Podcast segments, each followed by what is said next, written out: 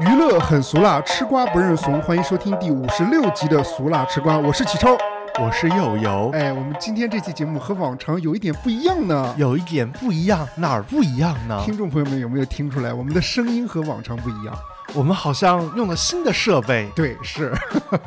连我说话的方式都有一点不一样了呢。呃，我想问一下友友，你有感觉就是有了这个设备之后，感觉自己受束缚了吗？没有，我感觉我实现了自己的播音梦想，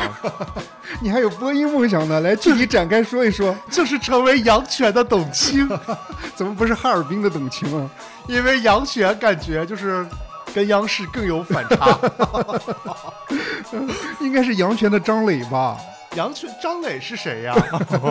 从我们阳泉走出去的央视主持人。哦，那没有刘慈欣有名。啊，是，确实，嗯我我我想跟听众们解释一下，为什么我要升级咱们的设备？因为有钱了，不是不是，没有钱，咱们节目也没有盈利嘛。有啊，还有一百多块钱的那个打赏吧，可是那个咱们做了一年才一百多块钱啊，那也挺 多了，多少不是多呀？嗯、我因为是这样，就是我在那个我朋友车里面， 然哦后在路上的时候，我说干什么啊？我说那就听听播客吧，哦，听听我们节目。结果就听咱们的节目嘛，哦，就发现那个声音，因为他听了一段时间，他说他说你们那个声音感觉有点不好，哦然后我就说那换一个听一听其他的头部的小宇宙播客，你都听了哪些播客呢？就是凹凸电波，还有那个霓虹什么电台吧？呃，就是讲那个悬悬案的那个。对对对啊。然后一听就发现，明显的咱们的节目和别的节目的声音完全不一样。哦，因为我朋友也说，你看你这个节目都做了一年了，你为什么有一嗯千多个粉丝了。对为什么不升级一下你的声音？是，对，然后我就因为我之前一直有想说要升级的专业一些，嗯所以这一次索性哎就一气儿都买了。但是买了之后，我发现有一些东西啊会不一样。啊，哦就是哪些首先不一样的地方呢？首先，当时我一直在考量没有升级的原因，还有一些是因为之前不是都有价格很贵嘛，嗯当时就想着说能不能在闲鱼上看有二手的，哦，对。然后，但是我我在选的过程当中，我总害怕就是说我选的这个东西，呃，和最后我收到的这个货不一样，哦我特别怕那个闲鱼上面卖的东西是不好的。嗯，对，所以我基本上涉及到硬件，我都是呃在淘宝、天猫上那个专卖店去买，哦，像涉及到比如说这个支架，还有线，还有这个耳机这一类的这种东西，我就在那个我就想是在那个闲鱼上买哦，啊，就所以分开买，所以你这一套设备一共花了多少钱呢？呃，差不多不到五千块钱哦，啊，而且就是还你看像这个麦克风这个这个这个罩儿也不是官方标配的，是我哦自己在另外的店买的。啊、哦，一开始我买的是那个 KTV 那 个，就是红色和黄色配在一起的那哦，个。一次性的那个，，对，嗯结果他发货发丢了，哦， 我说我要退货，然后我就买了这个黑色的这种，哦，这个还可以反复的水洗，哎，这个质量，这个是什么价位的呢？这个就九块九吧，啊，就是向太那儿买的。呃不是， 反正就是在淘宝上淘的嘛，哦所以我就觉得该省省，该花花。哦，嗯，让听众朋友们听一听我们我和友友的曼妙的声音。哎，那就开始我们今天的新闻吧。好的，这周都有什么新闻呢？好像没有什么。我先说两条，就是上周的新闻的延续吧。哦，好的，呃第一条新闻是关于白敬亭的，白敬亭又怎么了呢？没有白敬亭上春山不是特别火嘛？啊然后这一周我就不断的发现，抖音也好啊，B 站也好，各种关于上春山的各种演绎版本，哦，我看到了有什么计算器嗯唱上春山的，还有小呃狗了，小狗的是啥？就是三个不同肤色的小狗站在那个不同阶层的那个阶梯的位置上，啊，然后那个模仿他们啊啊，就走放位音吧乐，啊啊！放就直接放音乐，然后狗站在不同台阶上，然后不同肤色的小狗，有黑的，有白的。哦，啊那那下面两个是白的，上面一个是 黑的。哎呦，这网友可太有才华了。嗯呃，上一期咱们节目曾经聊到过，白敬亭和金晨曾经有一个有一个事情什么被事网情友呢挖出来了嘛，就是说白敬亭放金晨的鸽子，因啊，为就在是那个孤注一掷的首映式，对对对，没然后去。啊对，二月二十号，金晨在直播间为白敬亭澄清了这个放鸽子的事情。怎么说的呢？呃，金晨当天啊称白敬亭有工作来不了，但哦是主持人念名单的时候忘记白敬亭没来。哦，其实不存在放鸽子的行为，金晨还向那个白敬亭道歉，呼吁大家理智追星。哦，你信吗？ 反正就是主持人背锅呗。呃就是我信不信其实不重要了，反正哦就是中间可能信息传递不通畅。是呃，还有另外一个事情要延续一下，就是那什么个薛之谦盗摄的那个事情。哦，他又发生了什么事儿呢？当时咱们新闻当中不就说了吗？说薛之谦看完电影以后就飞欧美去开演唱会了。哦啊、去美国飞到纽约的时候，在演唱会疑似再次回应了盗摄，哦，怎么回应的呢？呃，他怒斥网络小喷子，还说什么穿个马甲就收脏钱，号召粉丝们不要给热度，不要点赞，也不要去留言，让他们自生自灭。哦，挺好。嗯他去他全话好像是这么说，他说：“我听说你们人类有两副面孔，一副在社会上，一副在网络上。在社会上彬彬有礼，在网络上坑蒙拐骗，非要做个网络小喷子。哦，呃，这种人和一个出来碰瓷儿的老太太危害一样大。你们说我要不要制止他们？”哎，所以他也是两副面孔是吗？他后面还加了一句说：“我什么们呢把这一首丑献给他们，丑是什么呀？丑八怪啊。哦我就觉得，哎呀，反正觉得他越来越晒脸了，感觉哦， 是是吧？因为我看到，除了上一期咱们说到了一些电影名人之外，最近这一周还有电影名人出来说他盗摄的问题，谁呀？像那个《绣春刀》还有《刺杀小说家》的导演陆阳。哦，也发文呼吁抵制盗摄，文明观影，拒绝盗摄，这是小学生都懂的道理。哦，他是这么说的。还有那个《风声》和《征服》的导演高群书发文呼吁抵制盗摄。哦，就是他拍了一部那个呃列那个是兵列兵，哎，一会儿会 对讲，。一会儿会讲。对，哦搞笑的时代，无底线的各种疯狂，何止一个评社，连评社都要讨论是否应该，说明了什么？ 说明了什么？没有，他就自己问自己嘛。哦嗯，还有《满江红》和《坚如磐石》的编剧陈宇发长文呼吁抵制盗摄，称起码在道德层面上，盗摄是有问题的。是嗯，是，反正这个事情，呃，现在热度有点降下来了，是不是？哦，是，我觉得现在就是一方面，那个片方也不想出来说什么，就是再卷入到这个争议里边儿。嗯，然后一方面，那个薛之谦也借着片方不敢出头露面，然后自己就开始晒脸。哎呦，是，嗯，就这么个情况。我觉得肯定等这个事儿风平浪静了之后，希望还是有相关专业人士发发声，然后别老那个测那个五月天真唱假唱， 测之于也来呼吁呼吁这件事儿，相关是专业部门。对啊，。刚才两条新闻都是关于上一期我们聊到的一些延续嘛。哦对，，这一周我找的新闻，我找的非常的痛苦。因为没有什么新闻，对，这一周娱乐圈感觉没有啥新新闻，对，咱制造点新闻呢。也倒也不至于制造。 然后啊我想说的是，说因为没有新闻，我这期又加了个汪小菲。哦一般咱们看到汪小菲的新闻，除非是特别爆的那种，对他介绍情感主播和张张信哲啊，对嗯然后说要和大 S 复婚什么这种这种点，然后咱们才会说。但是这个今天呢是呃汪小菲的另外一条直播相关的新闻啊，第一条就王小飞啊，啊，对啊。嗯， 都翻白眼了。 汪小菲二十三号在直播中回应，今年会和女友 Mandy 结婚。哦，Mandy 是谁呀？他他老这叫小，台呃湾的，哦他老叫小梅小梅的，好像那个网红叫小梅，那不是跟大 S 他妈一个名儿吗？哦 就是应该是他在直播的时候，嗯，那个网友问啥时候结婚，啊，然后他就说他自言自语说啥时候结婚，今年，今年必须结，必须的，哦哎就这么回复网友，还说，哎呀，他对我那么好，对孩子那么好，他人那么好，呃，他说自己要给宝宝买一个大大的，就是手比划的那个镜头，意思就是要买一个大钻戒哦，给他这个小梅啊，对，买个钻戒是哦。说今年必须结。今年是有什么寓意吗？不知道。对此，大 S 还透过经纪人发表了言论呢。发表了什么呢？他哎，大 S 还是时时关注王小飞 的，对 嗯是他透过经纪人表示，衷心祝福小飞，祝福这次婚姻一定要白头到老，早生贵子，为他开心。 哎呦，真是献上了自己诚挚的祝福，我怎么觉得我读起来有点阴阳的感觉呢？怎么个阴阳呢？说明你心里有一些就是义 务。可能是我自己心里的投射。哦，呃，我总感觉好像有点阴阳的感觉一样。我记得你以前还是挺喜欢大 S，怎么大 S 现在在你心里留下了这么不良的印象呢？ 可能咱开始播新闻的时候，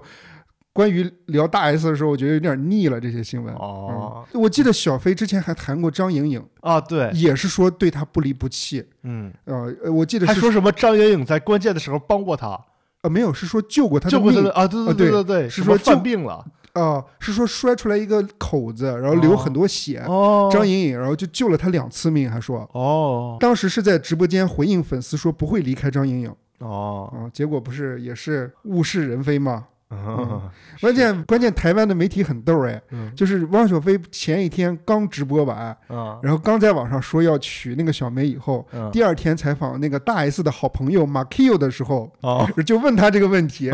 然后嗯马 Q 也特别的就是综艺范儿，是怎么回答的呢？他说哇塞哇塞，然后就特别惊讶的感 觉，他是不是以为他要娶大 S 他 妈呀？不知道，然后他就说他就特别有梗嘛，他说我赌不会，啊哦，他说我觉得今年结不成，哦然后那个记者就问他为什么你会觉得结不成，哦然后他说今年才刚开始嘛，哦然后他的意思是说，今年才刚开始，还没有结束，一定会有很多变数。 哦我觉得很有意思，哎而且那个记者还特别问他说：“你看那个汪小菲经常在直播当中说哦大 S，、哦你怎么看？”哦然后他就说：“哎呀，这些事情都是过去的事情了嘛，啊就让它过去吧。然后现在已经有了新的对象，我们就说新的事情。”还问他说：“那个可是张兰也在直播间经常提到大 S 嘛？”哦然后那个 马 Q 的表情就非常的微妙，然后就说：“哎呀，那个他的话我完全都听不懂，他讲话都太快了，每次都 miss 掉他在讲什么。”然哦后就把这事儿抹撒过去了。哦。马 Q 不是最近离婚了嘛，自己带着孩子，啊对，我记得他还上那个小 S 的什么节目对聊这些东西，哦，嗯，感觉好像马 Q 一直都不温不火的感觉。好像要是没有小 S 大 S，他就没有什么热度了。啊， 是我记得以前还专门有一期说她跟那个什么男朋友逃逃走了什么的，啊，然对后对去对，美国了，是然后去了几个月又回来了，然后找到大 S、小 S 和范玮琪一起一上起节目，上节目，感觉范玮琪有点 阴阳。那个节目很有意思，啊而且她们对姐妹很有，就是很有话题性。哦对，，也会上节目，也懂得点，知道记者想要什么，哦总会说出一些语不惊人死不休的话。嗯我其实挺喜欢他们的表达的。这条新闻为什么说是硬凑的啊？嗯是因为这条新闻，我觉得后面还会有后续，因为张莹莹也没有反应，粉丝肯定也会在张兰的直播间问张兰，哦，对张兰也没有反应呢。现在我都没有看到回那可应。能那可能张兰还没有默认这个未来儿媳妇儿。那我们猜一猜，张兰如果在直播间里面看到粉丝给张兰留言说：“你有听说吗？汪小菲要结婚了，在今年。”张兰会怎么回复？ 哎呀，多买点酸辣粉吧，宝宝们我觉得兰姐会这么说，结他的呗， 啊！结就结呗。 我觉得，我我觉得他不会吧？我觉得他不会默这么默认儿子吧？就是但是那我觉得他他反正也不会给坐实什么回答。那张莹莹怎么回复呢？张莹颖，朋友们上链接，张莹颖现在干啥呢？我都不知道。我也不知道。哎，张莹颖可以和那个呃葛云慧一起直播呀， 他俩直播应该挺有点的 吧？两个人一个起聊联动一起是吗？聊汪峰和那个汪小菲，都姓汪。 啊，对，哎呦，然后那个这个直播节目就叫《汪家受难记》我怎么总总感觉就是汪小菲总说他特别忙嘛？哦，为什么我总感觉就是汪小菲给我的感觉是总直播特别闲是吧？啊，对，我觉得人家都是插空用碎片化的时间来进行直播的。啊，哦，跟咱不一样是吧？，对，人家就是碎片化时间直播就是休息，人家主要还是做餐饮挣钱，多好。啊，哎，你说如果汪小菲结婚，大 S 会送汪小菲什么礼物呢？你设想一下。送他什么礼物啊？嗯，我觉得是这样哈。之前网友老亏大 S，说他那个刷汪小菲的信用卡什么的嘛，大 S 完全可以就直接送汪小菲那个钻戒。然后是怎么送呢？我想就是也不能太浪费了。大 S 一直是比较节俭的那个风格嘛， 我觉得大 S 是节俭的风格，多节俭呢。他和那个光头一起，不是说用什么那个。那个牛仔裤做时尚包，时时做那个 fashion 的那个 LV 包吗？是不是？我没听说过这条新闻。哎不是光头以前追大 S 的时候，不是说那个送他一个包是用牛仔裤做的 吗？你想想不想起来我？没想起来，啊你不知但道这个啊新闻吗？但就是说，呃，鞠婧祎和大 S 现在很节俭是吗？对，好像就是说那个鞠婧祎比较节俭嘛。嗯，我觉得他可以完全送，可可以送那个汪小菲一个钻戒。手工的钻戒。 对，我想好什么材质了， 易拉罐 啊，床垫子，真的两个人可以可以用送一个床垫，然后这是可以我送给用汪床小菲和哎，也小梅可结婚以的啊床哎，垫，对，哎，这个好奇怪，汪小梅和小梅结婚的床垫 儿， 哎呦，这个梗太逗了，哎呦。汪 太逗了床 呃我们祝福小飞。如果小飞和小梅结婚的时候，希望小梅和小梅和小梅结呃婚，对，然后希望小小飞的那个婚礼也可以直播。哎，直播的话，我想到了一个嘉宾可以来参加， 谁？华 妃，你知道为啥吗？华妃？啊，你知道华妃为什么可以来参加吗？ 哪个华妃是蒋欣《吗？甄嬛传》那个华妃 那不是古代的人物吗？ 啊，因为汪小菲和小梅嘛，这不嗯梅妃嘛， 梅妃传》正好那个那个那个华妃可以来朗诵一段什么《楼东赋》嘛，如果两个人要再结婚，如果真的直播，嗯天哪！欢迎关注麻六记直播间看我的婚礼，那也挺劲爆的。我觉得以后就可以做很多就是马六记新的产品了，嗯，梅妃吐司、嗯呃或者说麻六记喜饼，马六记喜饼也对行。啊，出一些小小零食、小喜糖。 哎，我还想到了，就是不是那个本命年都得穿红袜子吗？啊，可以出麻六记的新年喜庆红袜子啊，然后蔡小人儿底下是鞠婧祎，麻六记开始出服装了，是吗？哦 哎呦，咱俩扯的有点太远了，扯回来。这条新闻你还有什么想说的吗？没有什么我就是祝福汪小菲，希望他尽快今年能够，希望他今年可以不要食言我。希望张兰女士可以谨慎考虑这件事儿。这一条新闻吧，我觉得有一点似曾相识对，就是原来聊过这样的新闻，只不过换了个人物。哦，对谁呢？原来是王俊凯在机哦场怒斥代拍，哦，这次换成了肖战在机哎场怒斥代拍。也是顶流哎，对，二月二十二号凌晨，啊！肖战出发米兰时装周，在机场遭到跟拍围堵，肖战现场怒斥代拍。哎，他那个声音真的很洪亮哎。哦，他怎么说的呢？他说：“听得懂话吗？你们往前走，在干嘛？有没有秩序？”哦，就很很厉害，很严厉，就感觉现场真的是很生气。哎，所以现场的状况是非常的混乱吗？对，其实就跟当时王俊凯怒斥代拍一样，哦当时的情况也是王俊凯为了减少不必要的混乱和麻烦，很贴心的选择了红眼儿机票，但是还是被代拍跟拍，引发人群拥挤。这一次，肖战也是选择了红眼儿机票，红眼机票是就是晚上飞的机票。 哦，这回他和王俊凯有有一点不同啊，相同的点是都选择了红眼机票，嗯不同的点是肖战是在挤的过程当中就开始怒斥代拍了，哦，王俊凯是那个挤的过程当中他不怒斥，等哦过、过过了那炸个炸鸡，哦对开始怒斥。哦嗯，呃，还有一点不同就是早前肖战及工作室曾发表倡议书，表示不赞成、不接受任何影响公众秩序、影响工作环境的围堵跟拍行为。嗯，嗯，他提前发了这个倡议书。哎呀，反正现在明星都去米兰了，是我看汤唯也去米兰了，啊，对，和那个全智贤是吧对，？是是是，还有那个刘涛和戚薇，你看到啊，那对段我吗看到了， 密聊，也不知道聊啥呢，俩人在那儿窃窃私语，然后突然看到记者在拍他俩，然后转过头又拍开始冷酷的表情。 反正米兰我怎么总感觉总开时装周啊？他也不是应该一年一开，他不是啊，你几记不个记得月微博之夜的时候，王俊凯就去了，然后是这米兰一那个不是巴黎吗？啊，那那可能就是我忘了是巴黎，啊、你反看你肖战那个这件事儿，其实你有关注粉丝或者是就是路人粉儿、路人对他这个事儿有什么评价吗？没有啊，哦，因为我感觉这条新闻跟那个王俊凯那差不多，过几天就没声儿了。哎，你说起来肖战，你觉得肖战给你最大的印象是什么？，就是他拍那个《山河令》吧？ 哎，不是《山河令》是你那给人个说到了塌房的剧，那个是那个《陈情令》。 啊、对，但是你有没有觉得，就是自从那个啊、之前他那个同人小说那件事儿他不是也是被粉丝反噬的吗？啊、好像对，是。被粉丝反噬了之后，他好像一开始一直好像作为一个工具人没怎么说话，是不是？对那他个好像给也给人这种感觉。对，所以你不觉得他好像这次突然让人感觉他表现了一些自己的真性情？ 我呃，反正他发脾气的时候确实挺少见的。哦，对，就觉得他一直吧都很正常，反正就是他很少表露自己真正的那个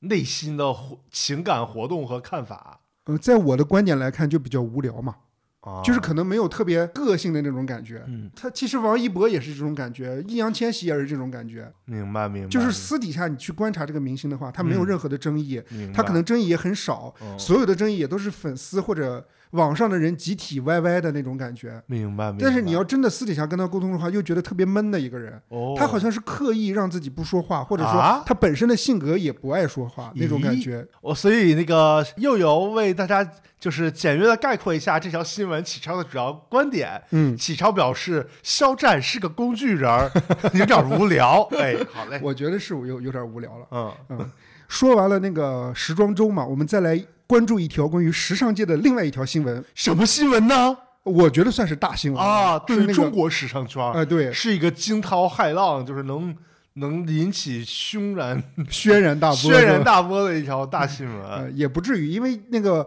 看这条新闻后面分析的时候会不一样。哦二月二十四号，界面新闻发布了一篇文章，哦，呃，其实也是新闻吧，嗯就是说 Vogue 中国版主编张宁一在争议中离场，继任人选引猜测。啊、就是说，哦根据英国的《金融时报》，Vogue 中国版的总编辑张宁将于二四年的三月合约到期后离职，哦就不续约了。哦他是二零二一年接替那个主编张宇的。哦，那也三年了，快。啊，对，Vogue 母公司那个呃康泰纳仕集团内部人士向界面时尚确认了该消息。哦，呃，就相相当于他三月份就要离职了。明白。嗯，其实那个张宁，咱们之前也聊到过嘛，就是有几次啊聊到过张宁的争议事件，一个是那个 T 杂志的主编，啊，他俩抢那个封面人物也不叫抢，是那个呃那个杜鹃，啊，就同时拍了他俩杂志的封面不是同时。是杜鹃拍了 T 杂志，Vogue 就不用杜鹃了，啊所以那个主编就呛那个张宁不懂得中国时尚圈儿。还有一个争议事件，你记不记得？就是呃年底还是年初的时候，有个 Vogue 盛典，嗯那个盛典特别的简陋，对草台班子，嗯哎，这那个蓝布也是搭的，就跟那个 后面还有居民区， 啊，记不记得？是是是。呃，什是，么谁哪个明星还跟后面的山上的粉丝打招呼来着？ 还有哦就是张宁的几个封面都不是特别令人满意，哦，就是他那个封面好多都是张宁自己长进，很多那个构图也好，好包括模特也好，大家都觉得不太熟。对，而且就是跟 T 杂志也好，或者别的杂志也好，都不是特别的好，嗯，就是大家可能审美觉得欣赏不了，明白，就是对他的审美可能比较主观，比较个人化。是嗯，反正就是所以争议特别多嘛，所以大家就觉得说啊，为什么请一个并不懂中国的，或者说，嗯、怎么说呢，不太懂时尚的人来？嗯但其实张宁之前出名儿的时候，不就是因为自己在那个那些社交媒体上有很多粉丝嘛？他自己哦本身就是一个网红出来的，嗯自己去拍一些就是时尚照片儿、时尚片子，所以才成为的 Vogue 的中国哦的主编。明白，嗯，就其反正就是用新人肯定会有风险嘛。呃，我看这篇文章里面有提到说，张宁在职的期间，不是说没有任何的动作，他也有动作，嗯比如说他扶植了一些模特儿，嗯，对，这是他走的一条路子，而且他还开呃，就是开播了一个那个早 Vogue 的那个播客节目，啊是，但是那个播客节目没什么水花，你发现好，没有？而且好像总用英语说是吗？还是呃呃，用中有文有时候会用英语，有用英语，有有用中文的，反正对我看他还采访那个吕克贝松啥的，哦而且他说话的时候就很 A B C 腔嘛，哦，你有听那是个早 Vogue 吗？啊、有听过一点儿，他采访周冬雨有一次呃感觉聊的可以吗？聊的，反正很无聊，是不是？有点儿无聊。我也觉得是，哦感觉好像他他，而且他腿很短，二十分钟还是半个小时不到，嗯，然后感觉好像又没有聊什么东西。是对，我我不知道他到底是想，呃我知道他想用那个播客这个节目，然后开辟另外一条路子，这个我理解，因为播客确实是杂志的一项补充或者什么之类的。嗯，但是我觉得现在主要的宣传媒体是短视频吧，对，应该是是吧？他应该做短视频，但是我看了 Vogue 的短视频，他其实还的粉丝量也不高，啊也不到一百万，好像。啊，嗯，其实它这个品牌挺好的，Vogue 这个品牌挺好，而且特别有逼格嘛。按道理来说，很多时尚界的人士都会拿它做标杆儿，嗯 但是现在反倒好像很多人很少提到 Vogue 了。是，我觉得他可能想法什么的还是跟咱们这边儿有点儿格格不入，或者说他有点儿抓不到咱们这边儿网友的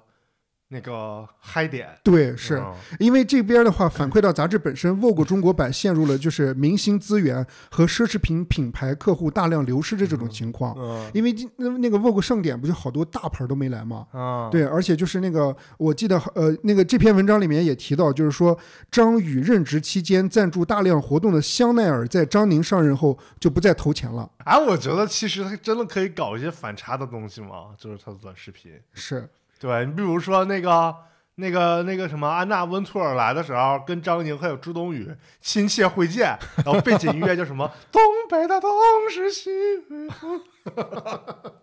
或者说真的挖掘一些嗯中国，比如说三四线城市的一些时尚亮点呢。嗯，是，对，就找一些反差，比如说真的是上海女孩儿到一个比如说乡村或者说西部的地区做一些公益性的动作，找一些时尚亮点。对，或者是找是他可以那个一月份的那个封面儿，就是那个一月份的封面儿，啊一月份的封面儿。现在都已经二月了，对，就比如说，嗯哎，哪个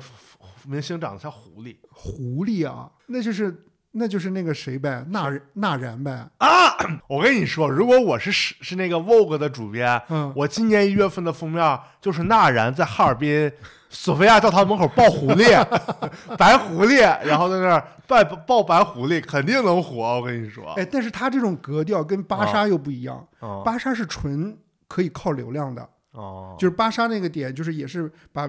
格调再降下来，就是说谁红谁上，哦就是比如说现在有个综艺。哦就综艺也可以跟芭莎去沟通，说他们去上一个主编的那个，就是封面或者内封都可以。哦对，但但是 Vogue 好像就有它的一些格调和标准，能上不能上，有些人是是是看条件的，嗯，嗯，所以他不太轻易明白搞这种西。东西。但是你看他那些小模特什么的，不是特别出名的模特都上 了，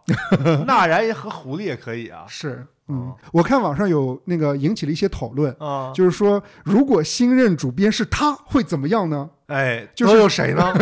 有郭敬明， 啊，就是说，呃，我看网友有说，就是如果主编变成郭敬明的话，那 Vogue 就会变成 Vogue，就是 V O J U E 变成了 V O J A Y，然后说没有男人能在 Vogue 上穿衣服了。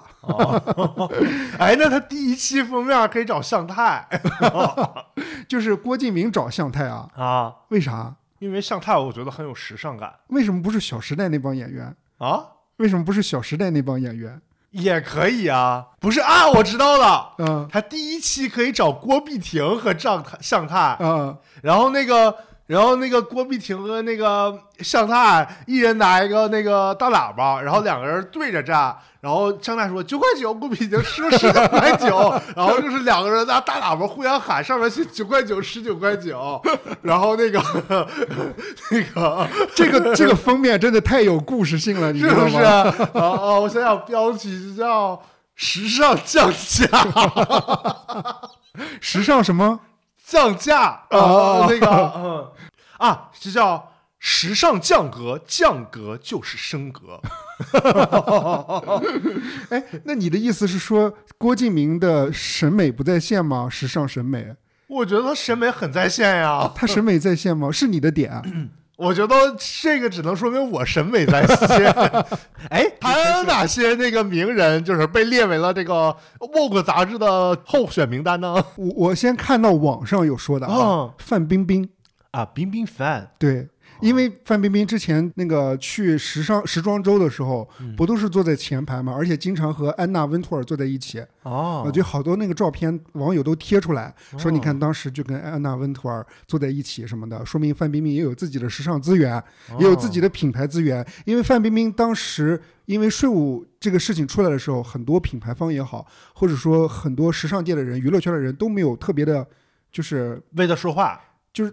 没有为他说话，但也没有特别踩他。哦，哦对，就是他其实，在圈内的人缘特别好。明白明白，对，就是大家就觉得范冰冰也足够可以当这个主编，哦，大家是从这个角度来的。但是如果范冰冰真当上 Vogue 杂志的主编，Vogue 的风格会不会又又有变化？嗯，就是我在想，如果范冰冰当主编的话，那李冰冰是不是就不能上封面了？哎，那第一期就可以是范冰冰和李冰冰一起啊，啊，那倒是一个亮点哈。啊，对啊，就是我俩和解了是吗？啊，对。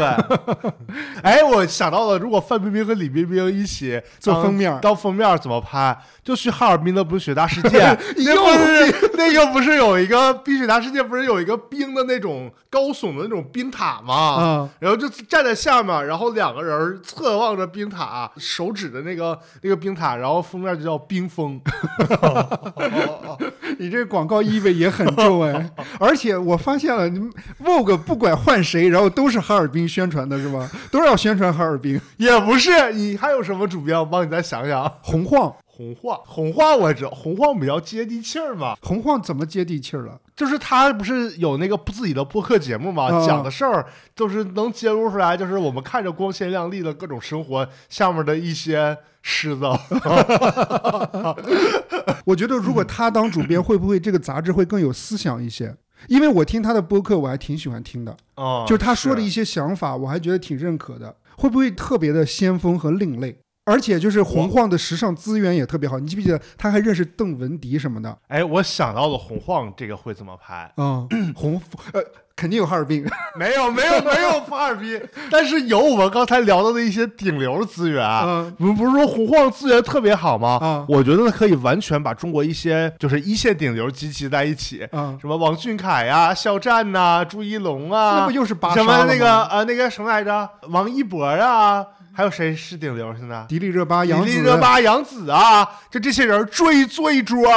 然后那个那个桌上上大家中间写着那个迟到了。啊，然后旁边门开开，出现了朱丹，朱丹是时尚主编，然后对他们说一声 “sorry”，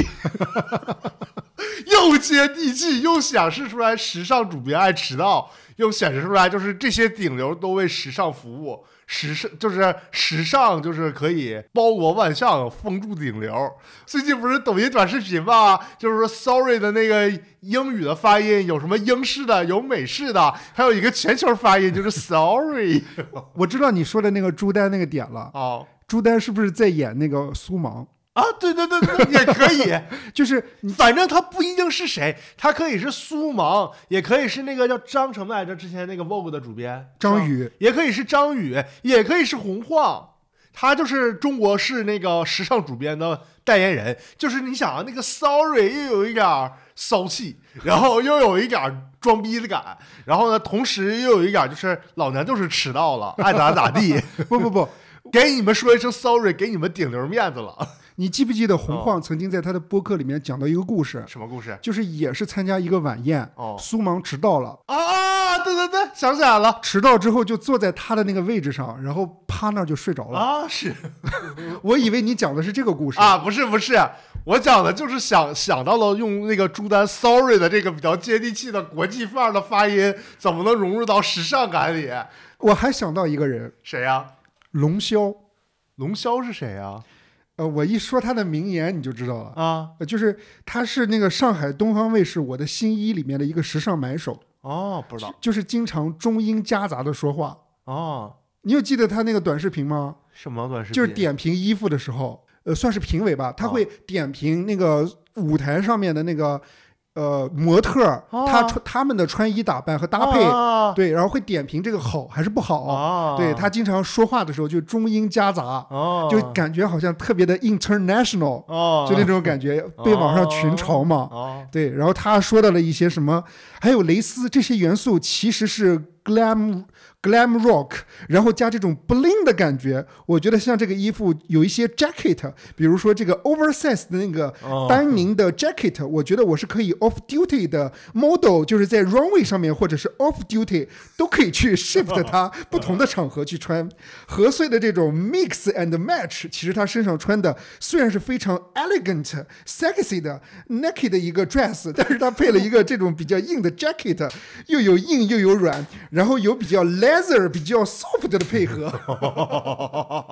就我觉得她说的真的太逗了。是。我只是想到有这么一个时尚哎人物如，果他可以当 Vogue 的主编，如果他是主编，封面会是什么呢？就是各种就是中英夹杂吧。哦 因为我看昨天晚上我在找资料的时候，找那个短视频里面说中英夹杂什么情况下会感觉特别突兀，哦就是刚才他说的这番话就感觉特别突兀。哦，就是明明可以用中文表述的，好像是他没找到一些表述方法，然后去英文表述。哦比如说哦，比如说啊，我发现了一个 bug，啊这个就感觉没有问题，对不对？啊但是我放的了一个漏洞，啊就感觉明显的就是中英夹杂，特别别扭的那种感觉，啊，对？吧？就比如说你的 voice 太 strong 了，是这种感觉。哦嗯，我觉得如果他当主编的话，这个杂志就会很国际化吗？我觉得会很乡土化吧。 哎，那他第一期那个就是为了封面人物可以请一个人儿，我想到了，请谁？刚才我抖音也给你看过，啊、王 家宝，就是宋小宝变成了王嘉尔。 呃，又有这种 international，、哦又有这种乡土 感，是吧？还有谁你觉得可以当这个时尚主编哈。啊？哦那问我过得呀？想一想，那可是国际大品牌，嗯，中国的得有时尚影响力的，啊，哎，我觉得苏芒是不是可以出山了呀？可以去 Vogue。啊、不知道他们这这这这一个体系之内可以乱串吗？可以吧？哦因为之前那个 Vogue 不是招聘了一个副主编吗？啊，当时是一个 GQ 的一个什么什么的总编辑，哦是新媒体还是什么的总编辑过去的。嗯哦，但是我看到有网上有流传出来的消息是说，Vogue 已经认定内定了一个那 个呃主编，还比较红，哦就我就不知道是谁了。哦嗯，那很期待。是非常非常期待这篇文章的最后，他也提到，就是说 Vogue 其实嗯不管主编是谁，他都说中国版的这个 Vogue 运营给他的那个那叫什么挑战还是非常大的，嗯因为呃，包括全球化现在整个的背景下面，就是说呃，温图尔在收紧那个 Vogue 的运营大权，啊，就是他好像要把所有的权利都要。呃，往上收紧一些东西，哦所以哦呃，留给他们的那个发展的机会可能或者空间就比较小。哦，对，再加上你想中国版的 Vogue 又要本土化运营，是这个其实很大的一个课题。是，对啊我自己个人觉得，啊就是中国现在中国可能更有自信了，就是在时尚方面可以探索一些自己新的领域。对可能跟欧美又不太一样，所以你嗯把欧美那套东西搬过来，可能就不太灵。对你像今年春晚上就是什么四美什么刘涛他们那个造型就很好看嘛上春山的造型也好 看，啊 对，是哎那今年那个二月份三月份封面可以请白敬亭嘛， 是，嗯就是那个啊、呃成为演员我的黑莲花之路 你把这你把这封面安排的明明白白的 呀，我觉得咱俩也适合当时尚主编，咱俩咱俩可以整一个中国轻时尚杂志那找个字母吧， 有 T 有 V 杂志有 W 杂志 S S 可以，哎呃呃，第一期封面请谁呢？第一期封面按咱俩的风格啊，啊，那肯定请张 兰。哎金星、向太，哎，咱们的第一期就是金星、向太和张兰一起联合封面，然后这本杂志卖九块 九，可以，可以，可以，可以。哎 呦，太逗了！中老年新时尚，九块九任你买。 咱整各种广告，全是抖音九块九的那些广告。为你推荐九块九的时尚单品是 吗？对，嗯，要聊一下下一条新闻吗？可以了，聊吧。哦哎，这条新闻来聊一聊巨星巨星是谁呢？周杰伦和 Taylor Swift。他俩之间有什么交集呢？就二月十八号，周杰伦在社交平台上晒出一张照片，并感谢梅梅团队送的演唱会门票。哦，他他是梅梅亲自送了周杰伦演唱会门呃，票。不是，他是这么写的，哦说哥来观摩一下，感谢位置这么棒的门票，外场音控也很赞。哎呦，感觉这个歌很厉害 嘛，来来观摩，就是来观摩给梅梅做一些演唱会方面的指导 呗。就感觉大家觉得很有爹味儿嘛。哦呃而且他的位置是在那个中控台的那个位置。哦嗯，呃，昆凌还和梅梅的那个爸爸有合影，哦还收到了爸爸送他的那个吉他拨片。对哦，而且好像他自哎，己他爸也知道周杰伦啊，梅梅他爸这没没有说他知不知道谁是周杰伦，哦但只是昆凌发了一张他和他爸的合影。哦嗯，还说好像他爸讲了给那个昆凌讲那个梅梅写这首歌的一些故事。哦，嗯对，他爸真有闲心但是呢，啊，网友就是梅梅的粉丝就说这个周杰伦，嗯，说周杰伦在装叉，那为什么呢？周杰伦莅临指导一下梅梅演唱会，怎么就撞场了呢？说是被邀请的人会有专门的包厢，哦不是这个位置，哦，哎，都就就怀疑他是那个故意说自己是被邀请来的，哦，对，而且梅梅的爸爸基本上都会在那场转，哦，和碰到的粉丝都会合影， 好多人也都会收到那个拨片儿，哦，就感觉很有意思。 但是二月十九号，周杰伦在个人的社交账号晒出了一张打网球的拍照啊照片儿，并配文：在这个圈儿，不管多久，只要有狗在吠，就代表你还是行的；没人吠的时候，就要小心了，共勉之。哦，他说这是谁是狗啊？他可能说网友，那他有一点儿感觉不太礼貌吧？这么说人家呃，但我自己个人觉得这句话他是想说黑他的人， 啊、我怎么感觉他这个说话风格跟那个薛某谦有点像？ 对，是， 哦呃，反正双方的粉丝就在网上吵起来了嘛。哦，还有人就说周杰伦的那个新作品，嗯，不行，江郎才尽，哦不如梅梅。对，还说周杰伦的那个演唱会，敬请他哥们儿一块儿唱，哦然后也不是是像梅梅这种，然后一一个人撑全场这种。哦嗯，，不过这一点我倒是很认可，哎，哎怎么的呢？就是咱俩也去过周杰伦演 唱会嘛，啊，是就是在那个天津那场， 对，然后根本看不见舞台。不是，那是咱俩的位置问题，其实那也是他们不应该安排那种位置啊，而且根本就看不见舞台。只有周杰伦来到最前面的时候能看见，全场看不见舞台。而且那个他不是经常唱的唱的唱一件儿，然后下去之后上来另外一个人，我还以为是他唱歌，其实是他的哥们儿在唱，哦，是，那块儿我就觉得很下头，很下头。反正他和哥他经常他和他哥们儿唱，我就觉得有点无聊。对哦，这时候又出现了另外一个明星谁呢？吴尊，他怎么又出来了呢？嗯对他我记得他是一位特别喜欢网球的明 星，经对常去那是个各种之前那个什么网来着，忘了哪个温网没网吗？温，反正哪个网那个决赛的时候，然后他作为纳达尔的粉丝，然后还去作为代言人来参加那个腾讯还是爱奇艺的那个直播，嗯，然后那个全程那个弹幕都写着他下去吧， 呃，他是聊的特别不专业是吗？聊的有点聒噪，而且内容吧有点虚。吴尊这次出现呢，他带着家人出现在了梅梅的演唱会上，哦，因他为也去了，嗯并在网上分享照片儿和小视频，哦就拍了个 vlog，配文感谢昆凌的安排。谁感谢啊？吴尊感谢昆凌，哦，那说明吴尊的票也是昆凌给送了。对，是他说哦这场演唱会圆梦了。那昆凌可是下血本儿但是有网友就说了，说看他那个 vlog，啊，就说 vlog 既然是昆凌安排的，为什么不和周杰伦坐在一起呢？嗯哦，也他那个位置哈是在那个，反正和昆凌、周杰伦不在一起，不是在中控台哎那边。难道是昆凌跟周杰伦？就是周杰伦跟吴尊没有那么熟，昆凌跟他比较熟，昆凌私下给他安排的。不知道哦？反正吴尊分享的 vlog 走的还是普通观众的那个验票入场口，哦不是 VIP 入场。哦对，而且我看他那个门票上面还显示了价格，哦对，是三百九十五点二澳元，差不多是一千八百块钱人民币左右。还可以，没有你的张学友贵。吴尊说，吴尊回复网友嘛，说公关票也是有价格的，哦公关票也有价格，哦，那是是不是倒卖的呀？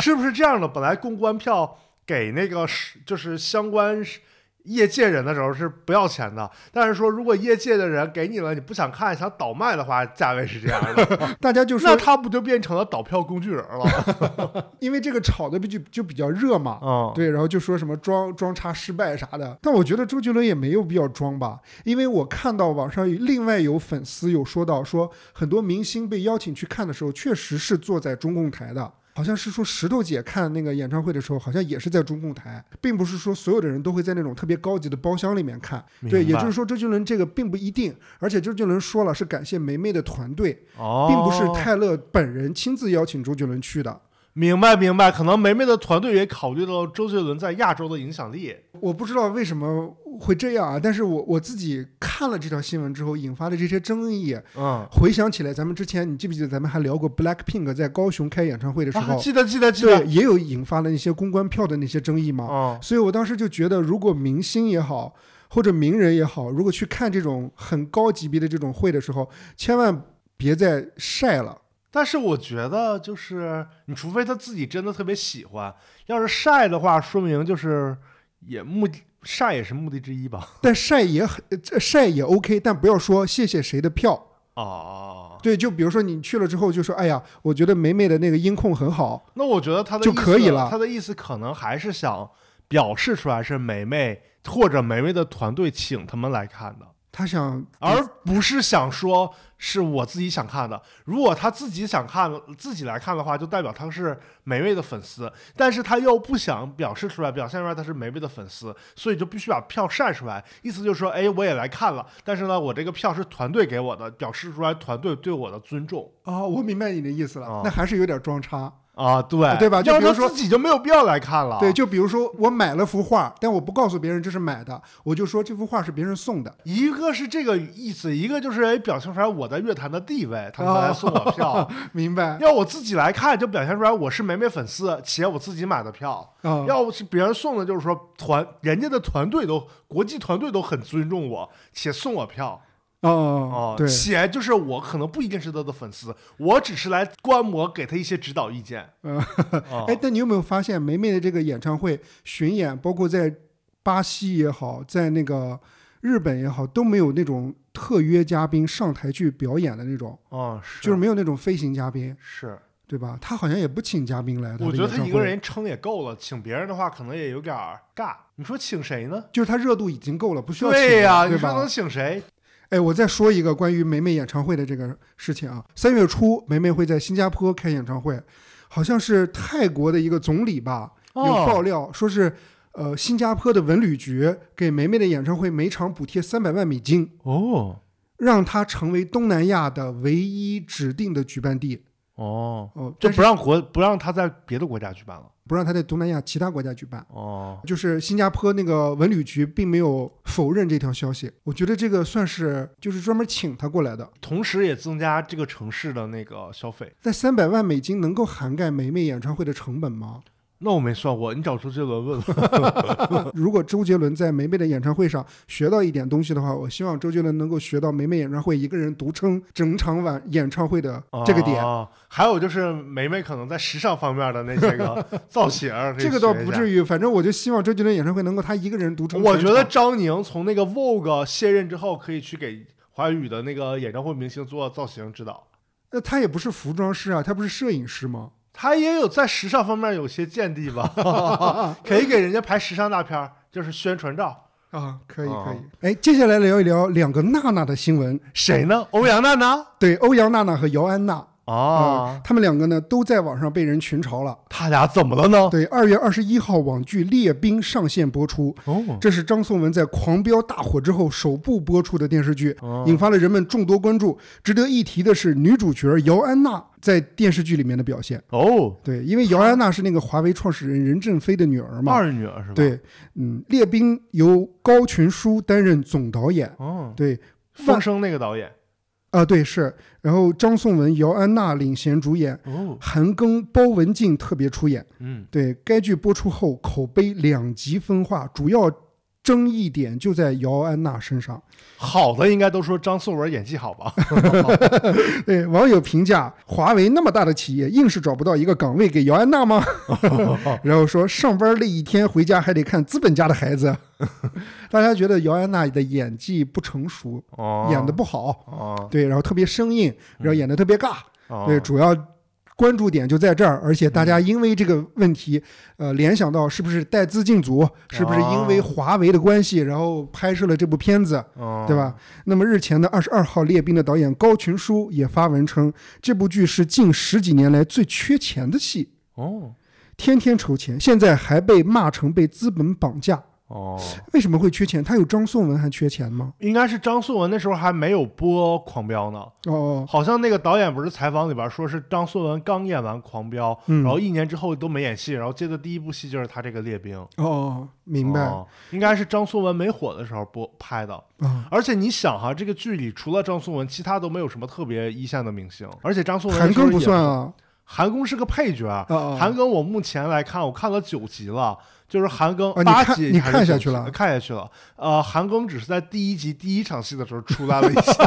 后面都没有。哎呦，包文进包文婧也没几场戏。那真是友情出演 啊！我看的这个剧感觉就特别像网大，就是它是那种制作特别粗糙的，有点像什么呢？你记不记得咱们小时候看过一个什么探犯案的那种剧，叫那个红蜘红蜘蛛吧？我听过，就那种比较粗糙，都是那种群众非职业演员，然后演什么案件计时、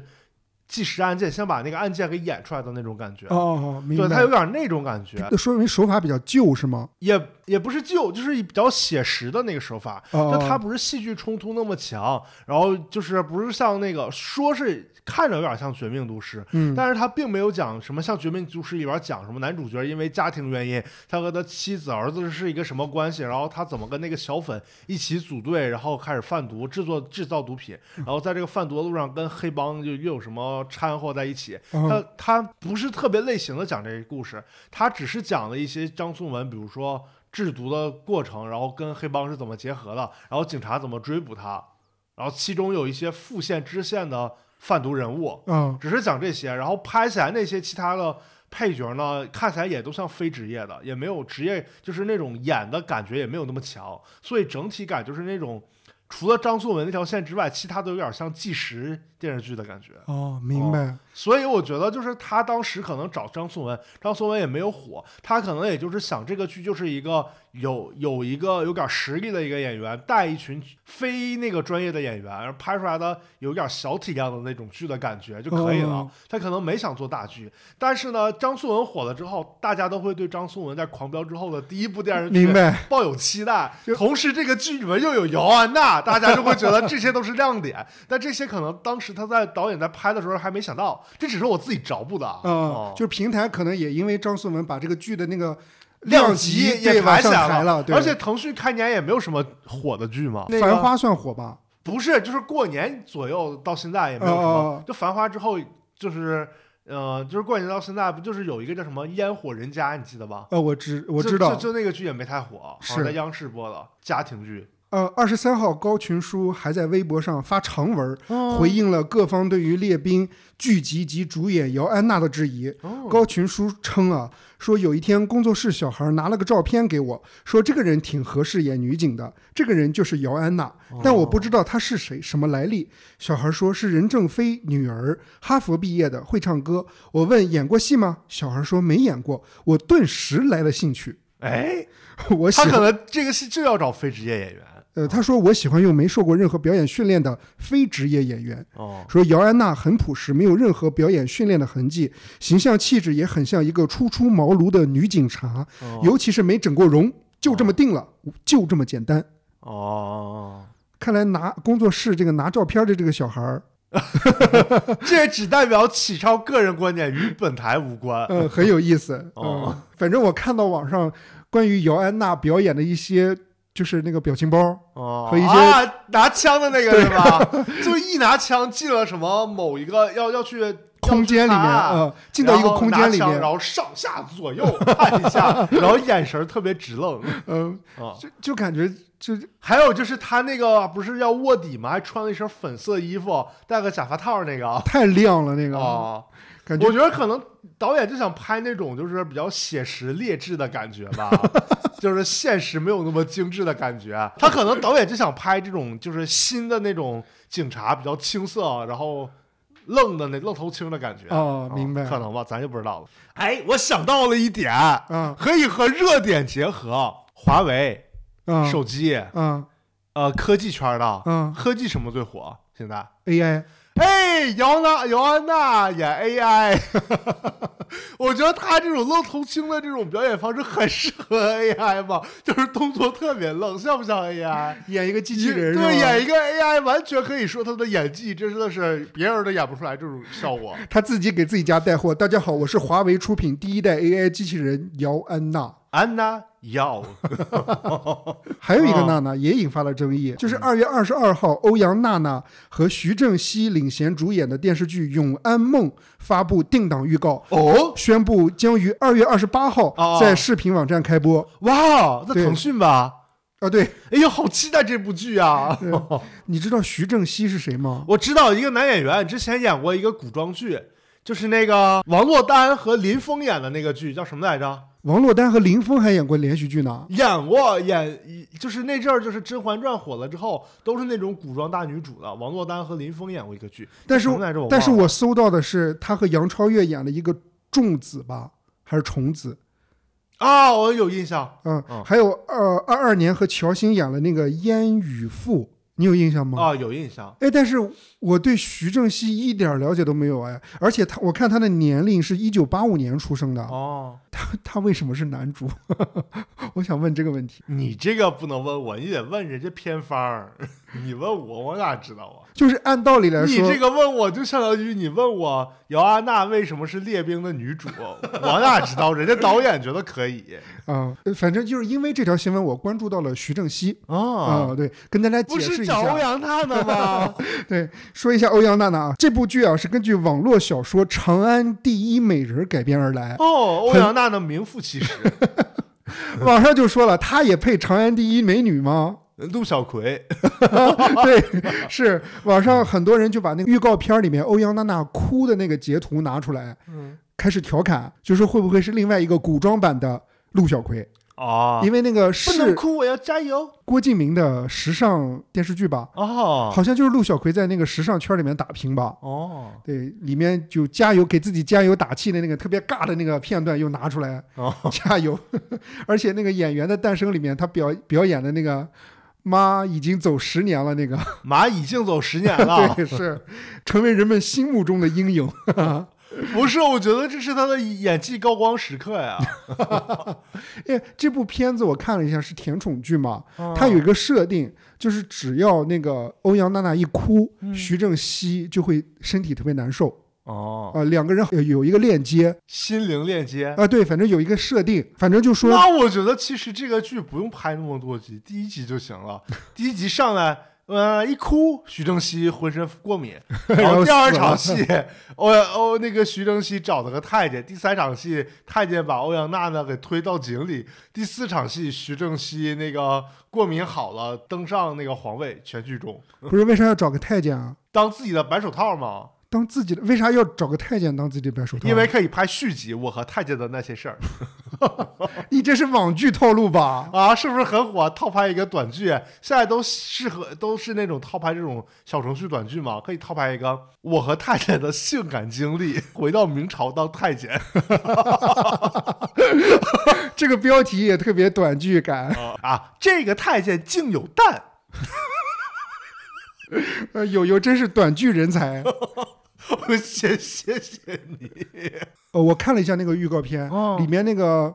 呃，欧阳娜娜是用配音嘛？哦呃，就我觉得她好像也只能用配音了，好像男主也是用配音，哦嗯都是还是那套古装戏的那些配这音是，都有一点港台腔，没有港台腔。没有港台腔啊，对啊，就这个剧都是大陆口音对，哦，那很好啊。嗯，哎，在这里面还想提一下，就是之前欧阳娜娜并不是第一次出演古装，她的哦古装扮相之前也有，就是和王源儿一起演的那个大主宰。啊，我有印象，这个剧好像播啊的还可你以呢。给我正常说话，是不是播的还可以？在爱奇艺播的还可以呢？我反正是没有看到一点浪花。那说明你不是粉丝，你不能老站在自己的个人立场去批评娜娜哎，我我我说到欧阳娜娜，我给大家啊推荐一个东西呗，什么东西呢？就是欧阳娜娜的 vlog。你以前推荐过吧？我还是想推荐，我最近在看那个欧阳娜娜 vlog，我是已经她翻白眼了。嗯是她那个自己在那个波士顿，然后啊过春节，然后过圣诞 节、啊跨年的一些一些 vlog。啊！他怎么在波士顿过春节呢她？不是在那儿上学吗？啊，他还在上学呢。对，但是这个剧是上学之前拍的，应该是期间拍的吧，或者假期拍的，你看看人家假期就能接个几百万的活儿哦几百万说少了吧？啊，是吗？欧阳娜娜这么好的演技，欧阳娜娜算很顶的了，哦，他他片酬都那么贵吗？不我会觉得吧她是流 量。那我觉得就是红晃那个时尚杂志一圈人说迟到那个也可以 有他，哎，他可以演那个朱丹旁边的小助理可啊以，小葵加油！端咖啡，嗯，他那个 vlog 我很喜欢看，是因为我觉得很精致。哦，对，就是我觉得很小资，比如说他自己上学呀、自己叫外卖啊，然后自己做早餐啊，哦我就感觉就是 很好，不是就是很很自然，不像某一些明星拍的有点做作，是这个意思吧？就是外人看起来会很向往，哦，就是他完全没有就是什么钱不钱的这些烦恼，你懂我意思吗？明白明白。对，就朋友来也好，或者什么之类的，就大家也都哦就是特别开心的那样子。明白明白呃，。可能就是他他表现是那样子的，挺当然好的 vlog 以外是啥样，可能也不知道。呃哦对，但是能感觉出来他生活很优渥，包括家人也好，在美国的朋友也好，感觉都特别特别好。哦，嗯，明就白我很明喜白欢看，就是我觉得要比吴磊的那个 vlog 要要要好一些，起码都是他自己手持拍的。你不能那个抬一个踩一个呀。吴磊那个很刻意，就是一看就是团队经营出来的。吴磊也是演技派呀，人家那个那个在腾讯开年第一顶流剧叫什么来着？在暴雪时分是吧？啊，对，和那个叫什么来着？赵赵今麦赵今麦演的，演的多好。好吗？呃，还行 吧。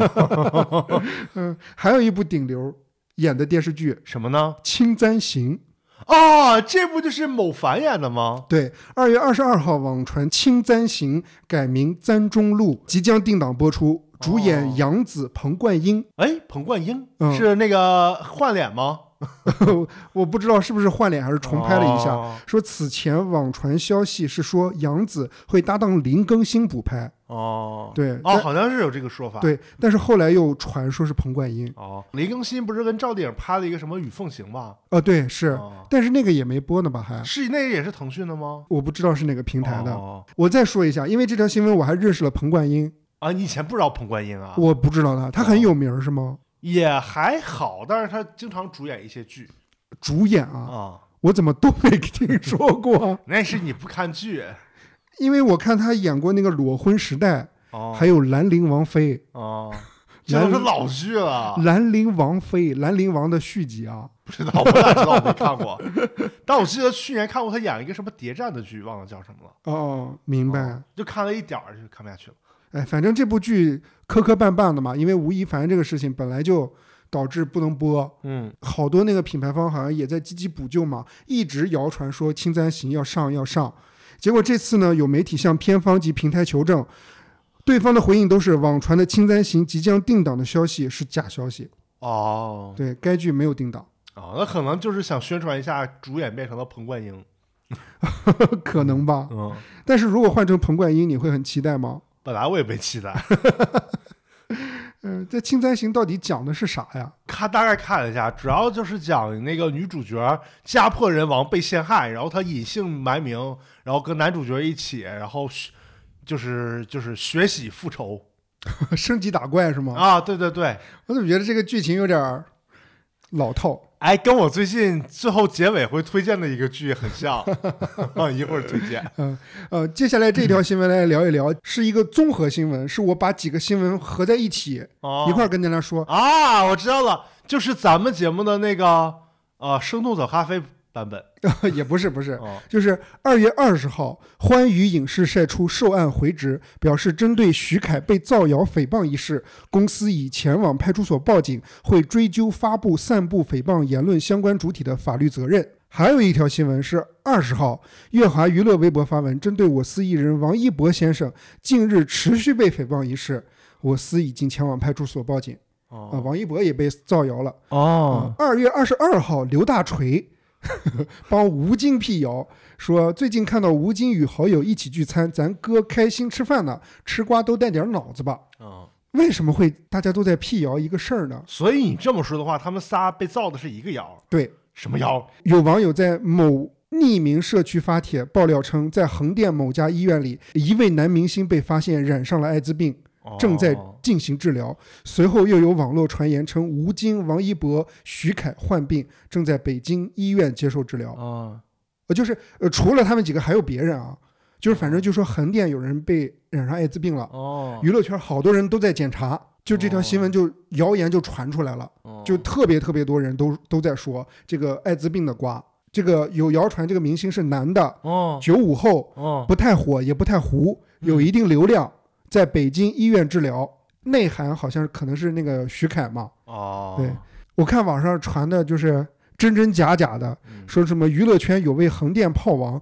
点外卖失误了，疑似艾滋了，然后现在好多跟他有接触的都去体检了。呃还有谣传说，这位大明星甚至在医院里采取了一系列严厉的措施，清空了大半个病区，以确保自己的隐私不被外界窥探。这个消息我怎么感觉很早之前就看到过呢？我感觉好像传了好多人有这个谣言，对，而且我一看这条新闻，我感觉准确性就特别的、特别的第一对，而且就是你看他时间也不说，地点也不说，人物也不说，嗯就感觉好像好没逻辑啊！你看他说的那个是染艾滋病是什么什么情况染上艾滋病？是说点外卖失误，啊，这外卖里面有艾滋病病毒，妈呀！我怎么感觉这个一点儿也不符合逻辑呢？咱以后少点点点外卖，我我想跟大家说的就是，首先这个信息大家一定要判断一下，嗯这个一看就是假的。还有就是说要正视艾滋病吧，嗯就它就只是一种病嘛，不要说什么谈爱色变这种，而且点外卖根本也不会影响到。就是我记得好像看过一篇报道嘛，说是很多那个艾滋病病毒离开真正的血液之后，它过一段时间那个病毒那个活性就下降了，就根本哦不会传染艾滋病了。哦，对，就是而且就是传染一种病毒也好，它都是有剂量的。就是如果比如说你破一个口子，我破一个口子，只是很小的口子，就换就算接触了也不会传染上，嗯除非是两个人一直嗯揉在一起，那么接触才会传染上。你这个说的好有画面感啊呀、对，它不可能就是那么容易就接触到啊。而且哦艾滋病现在也不是说就是绝症的那种感觉，艾滋病现在就是一个慢性病了。哦就是而且如果合理的控制的话，它就是跟类似于高血压、糖尿病那种病一样了明，它可以白正常的生活。而且我了解到，艾滋病可以正常的结婚、正常的怀孕、正常的生孩子，哦都是可以的。哦，而且也不要歧视艾滋病人，你跟艾滋病人吃饭，他坐在你对面，你口水之间都不会传染艾滋病，哦就这种情况下都不会传染。是，所啊以网上传的这些谣言，我也觉得特别的离谱。是嗯，所以我觉得娱乐圈大家可能还是觉得太乱了吗？ 你觉得就娱乐圈乱吗？ 我觉得，我觉得政，我觉得金融圈也挺乱的，金融圈有什么乱的事儿能给我们讲讲吗？你好像嗯听过前的好像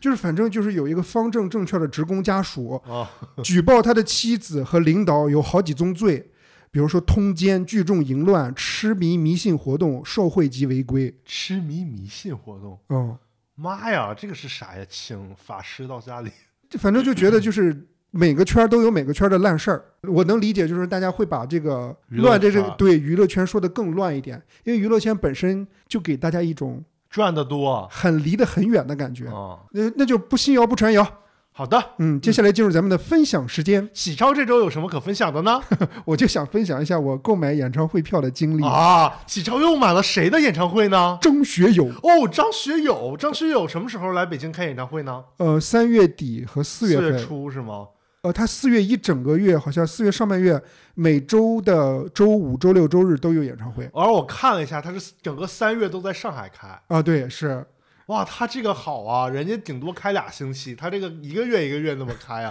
感觉像告别歌坛演唱会似 的。对，所以，哎，我说说我抢这个抢票的这个经历啊。好啊，没抢之前，我们定的是我们买最便宜的票，四百八。哦，首先是把大麦网升级了，然后开票之前的前十分钟，我们把手机重启了一遍。嗯，开机之后只打开大麦网，其他全部打开，打开五 G，嗯然后就等着进去去抢票，嗯就抢四百八的票。嗯，一进去然后就抢，就没有票了。是没有票了，还是页面都没进去啊？呃页面能进去，但是一抢到就说没有票，就又又要退出退来。出来了。啊但是退出来那十几分钟之内的时候，我们继续接着再抢，因为会有回流票。嗯有的人可能没付款或者什么之类的，嗯或者是一起抢，有的人抢到了。呃，是这样，我们有商量好，因为我们是一、呃好几个人一起抢嘛，嗯，谁抢到先别付款。然后通个气儿，对，然后要不然的话，同时付款有可能就是那个票会作废。明白？对，因为买的都是一个身份证嘛，嗯对，一个身份证只能买一张。我我就开始抢，肯定是抢不到最便宜的票了嘛。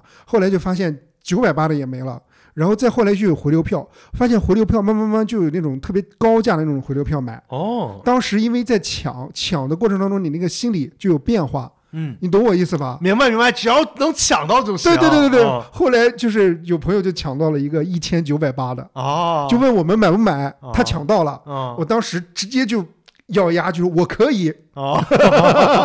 然后就买了，买了啊。我跟我朋友一人嘛，然后一千九百八。哦，那个是什么样的座啊位？一千九百八也是看台上，哦，对，但不是最贵的，最贵的是两千两百八，两千两百八是都是那场吗？还是有看台也有？也有看台，也有内场。那他这个两千两百八有点儿小贵呢，他那个座位图啊内场安排啊，他那个座位图安排的非常的凌乱。不是凌乱，是很奸商的感觉。他把两千两百八的位置安排的特别多，哦，怎么说呢？就是内场加上好像外面一圈那个看台都是两千两百八，哦，然后再往上一点儿一点儿。哇，这个好贵啊，感觉像张学友开完不会再开了的感觉。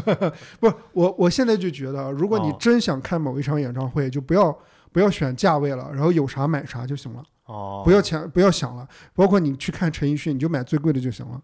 那还不是，我以前抢到过便宜的没去，但是我我不哦还知是我还是本着都可以的态度试 一试，但我不会抢最便宜的，就是中等价位的先试一到试时候你抢陈奕迅的时候，我帮你抢。啊，那也行。哎，你帮我抢别的天呐，我想看两场，到时候再说，到时候再说，到时候再说。可以，但是我是怕，比如说我抢到了很贵很贵的，我觉得你也会跟我一样说我可以，嗯因为那个到时时候候再，看吧，我现在已经没有那么上头了，因为那个时候人有一种冲动。对，嗯我觉得就理是解消费的冲动，就哎是，那这个你点，那你现在冷却下来，觉得还可以吗？ 觉得会有点贵吗？因为他的票都已经卖光了，所以我觉得还可以，很值哦，因为他已经六十家演唱会嘛，这个演唱会，是啊我就觉得 好像开像完就不开了， 可能绝唱的感觉 是吗？七十岁就没有这个效果了，再唱。哎，但我真的真的觉得就是他的嗯演唱会真的很值得，哦，呃，很推荐大家去看，好因为的我之前看过张学友那个经典演唱会嘛，那个真的也是一个人四面台撑满全场，哦完全不会请什么他的哥们儿啊什么 上来 唱。姐们儿，对。 哎，如果张学友演唱会请嘉宾的话，你觉得请谁会你能接受？陈奕迅、孙燕姿、妈呀，郑秀文、林忆莲、韩红，孙楠、张琪。 哎，如果张学友的演唱会能请到那个张杰和孙楠一起的话，丁太升老师一定会特别开心。他就 会丁吐槽太一期升老节师目会连夜为他们写一首歌，叫《游》。友友有什么想分享的呢？哎，我其实吧，本来想着看几本书分享分享，但是我看完了觉得可分享的点没有那么多，就我看了呃两三本书吧，这周，然后什么《名侦探的你献》看了两三本书呢？对《名侦探的献祭》，还有一个叫什么《破烂回收站》还是什么的，都是看了一大半儿。都是什么小说啊？呃什么类型的小说？一个是那个侦探推理小说，嗯一个是那个有点科幻、软科幻，就是软科幻小说吧，哦软科幻想象力比较丰富的那种小说。嗯，感觉还挺有意思的，但是不知道怎么分享，就分享可能没有什么亮点。那你今天想分享什么呢？哎，这个我就是想兑兑现年前的承诺。啊年前咱们不是聊了二零一二那期吗？嗯然后聊到赵丽颖还是谁的时候，不是说到《陆贞传奇》了吗？啊，你记对不对记对得啊？对，是然后我还说我过年回去看一看，然后咱们听友还有人回复我说那个那个过年的时候湖南卫视正在播，啊，重播呀啊，重播，然后我还想看一看，结果没看下去。然后这不是最近一个星期剧荒了吗？啊然后又不想看什么那种美剧、英剧或者韩剧，就是看起来比较复杂的，对就想看点简单不烧脑的。就美剧什么之类，就得一直盯着看，因为它的对节奏特别快嘛。对，哎呀，这个剧啊，看的我是觉得真的是套路大全。 就是说，它都是老套路嘛。对，首先就说这里边的演员就有很多，就是大家耳熟能详的于正喜欢的那种资深老演员。嗯，比如什么说，除了赵丽颖和陈晓，还有什么乔任梁以外，哎，陈晓是陈晓是男二吗？男主、男主啊，对，赵丽颖是男女主，哦然后都有什么刘雪华哦，哦，然后那个琼瑶的吗？那不是？啊对，然后张可颐，啊啊那个《金枝欲孽》的那个，啊！对对对对对，啊对，唐 艺昕，齐飞，啊然后还有那个你喜欢的杨蓉，你总提的那个也演一个什么妃什么贵妃好像是，我没有总提杨蓉，我哦我只是觉得杨蓉我不知道她是谁。那还有王林、啊啊，王林知道。金巧巧，反正就是好多知名的以前演什么港剧还有琼瑶剧的那些个资深配角，全都汇聚一堂演这部剧。然后最后这部剧吧，我就觉得有很多有意思的点，一一说你都能猜到。嗯首先女主吧，就是她是一个就是官宦家的还是富商家的一个小姐，我有点忘了，反正。然后吧，她她和她爸关系特别好，但是她爸娶了个后老婆叫王林，然后呢，王林一直视那个女主角就是赵丽颖为眼中钉，然后呢，这不是情深深雨蒙蒙啊对，吗然后那个他爸跟赵丽颖关系特别好，然后呢，就是他爸可能想嘱托点儿赵丽颖什么事儿，他妈就是这那个，然后那个这个王林就想害他们，就把他爸给毒死了，然后诬陷说是赵丽颖害死的，然后赵丽颖就变成了通缉犯，知道吧？然后赵丽颖就想就是想查清父亲被害的真相，就是嗯想方设法，没有办法嘛。后来突然发现宫里边招宫女，她就去进宫当宫女儿，找到了个机会，对，然后结果进宫当宫女儿之后呢，她又没有那个身份，也没有明确的身份，那怎么办呢？结果在宫外吧，她认识了那个谁，就是男主角陈晓。陈晓呢演的是一个王位继承人之一，嗯，但是呢也是演那种宫斗，宫斗刘雪华让自己的儿子当那个继承人了，当嗯皇上了。然后那个陈晓就变成了太后的眼中钉，嗯然后太后就一直想害他。然后陈晓呢，因为是那个贵族，所以他有那个进宫就有那个公主还是什么呢，身上那个令牌。然后他就把那个令牌给到赵丽颖，然后赵丽颖可以进宫。结果赵丽颖进宫了之后呢，各种宫女儿就是挑事儿，看不起她，其中就包括唐艺昕。嗯这唐艺昕就是感觉。于正利用了那个演齐飞的刻板印象，就是他各种给赵丽颖使绊子，嗯，然后呢，不让她好好当宫女儿，想把她给撵出宫。结果赵丽颖就亮出了陈晓给她的玉佩，嗯，然后说宫里边就猜这到底是谁呀？那个本来是公主的玉佩，然后那个张可颐就演一个宫里边比较知名的一个比较资深的一个姑姑，嗯，然后她就是问那个公主，长公主说我不认识她，然后之后张可颐就猜她不认识她，她不可能不认识她，她有她的玉佩，她肯定认识她，她肯定跟长公主有关系，我要帮她。我怎么感觉有点像金枝欲孽的感觉呢？哦啊、对，有然后点就儿别人都都怀疑那个那个谁赵丽颖，然后那个那个姑姑就帮赵丽颖，就帮帮她那个通关，然后进真变成了真正的宫女嘛。结果分宫的时候，就是还有很多人视视她为那个眼中钉嘛，嗯然后就把赵丽颖分到了那个冷宫。嗯，去然后冷宫伺候，对，去冷宫伺候，然后期间还有就是一些狗血桥段，什么突然宫里边哪儿着火了，陷害说是赵丽颖整的，嗯什么哪儿摔东西了，说是赵丽颖整的，都是这些桥 段。然后他又进到冷宫里边，但是赵丽颖都每次都化解每次了，逢凶化吉，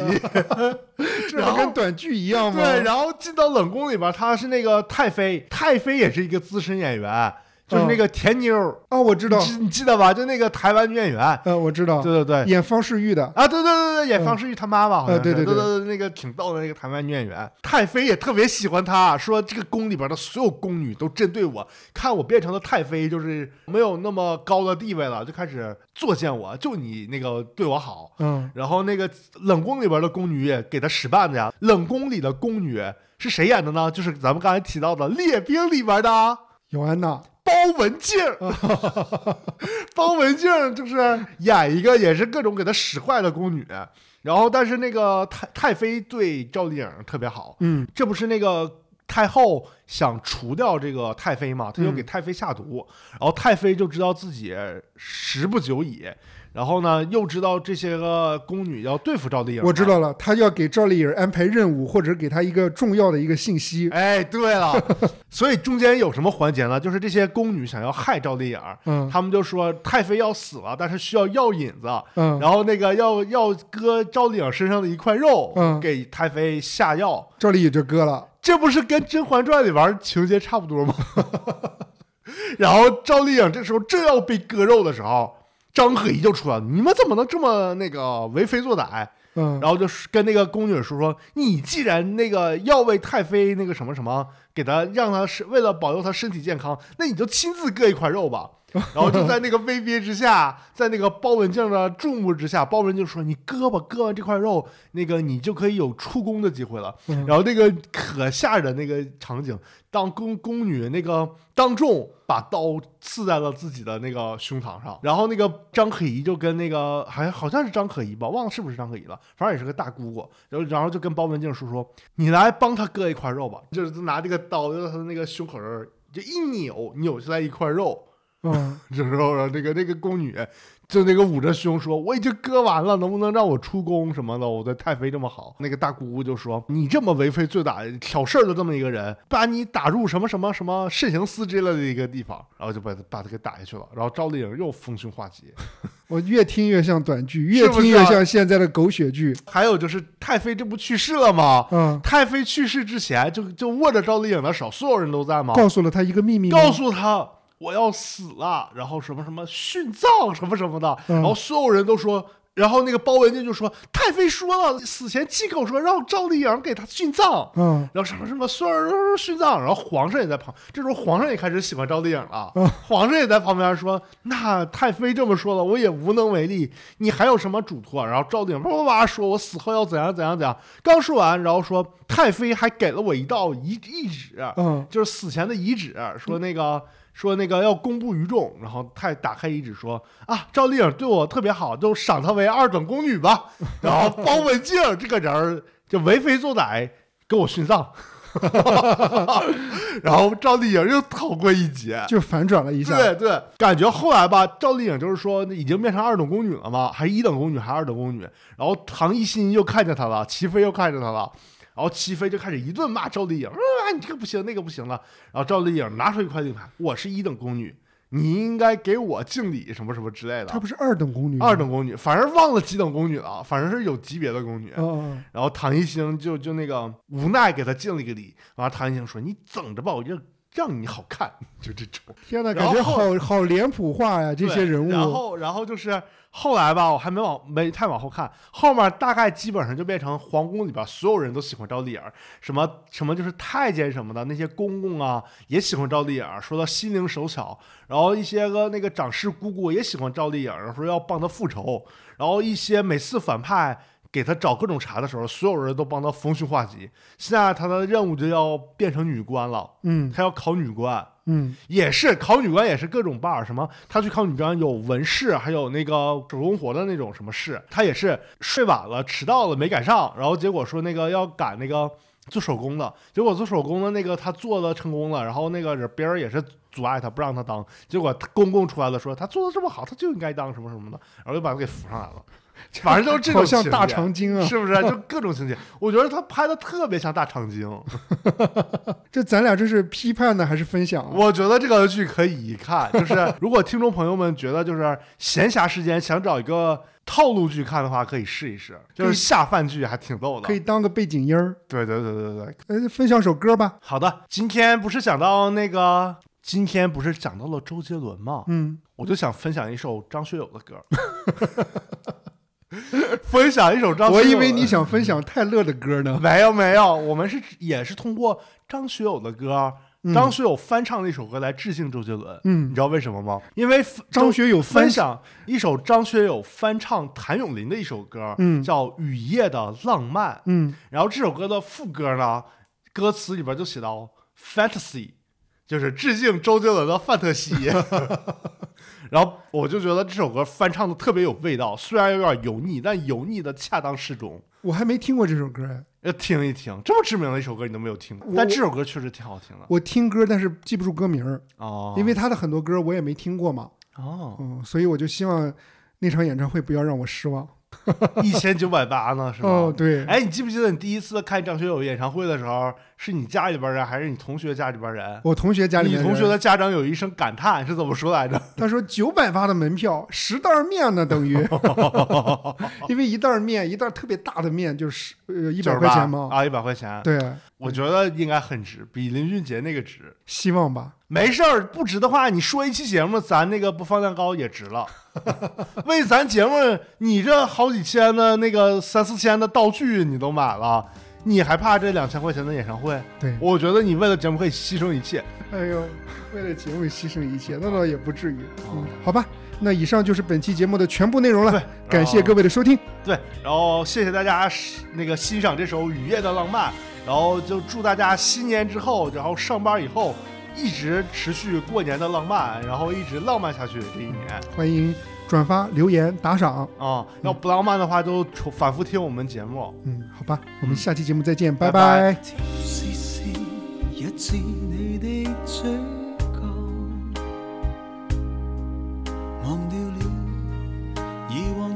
苦的失落，浪漫呼吸中，漆黑中，就只有你伴我，從沒有這刻的衝動。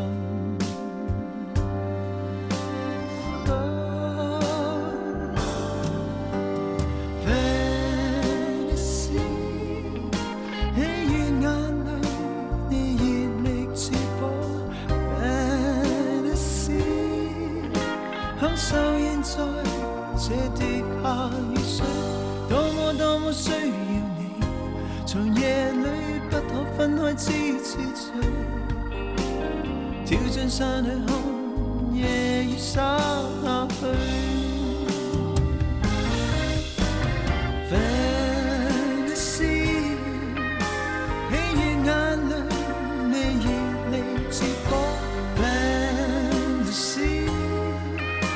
享受現在這滴下雨水，多麼多麼需要你，長夜裏不可分開，痴痴醉。跳進山裏看夜雨灑。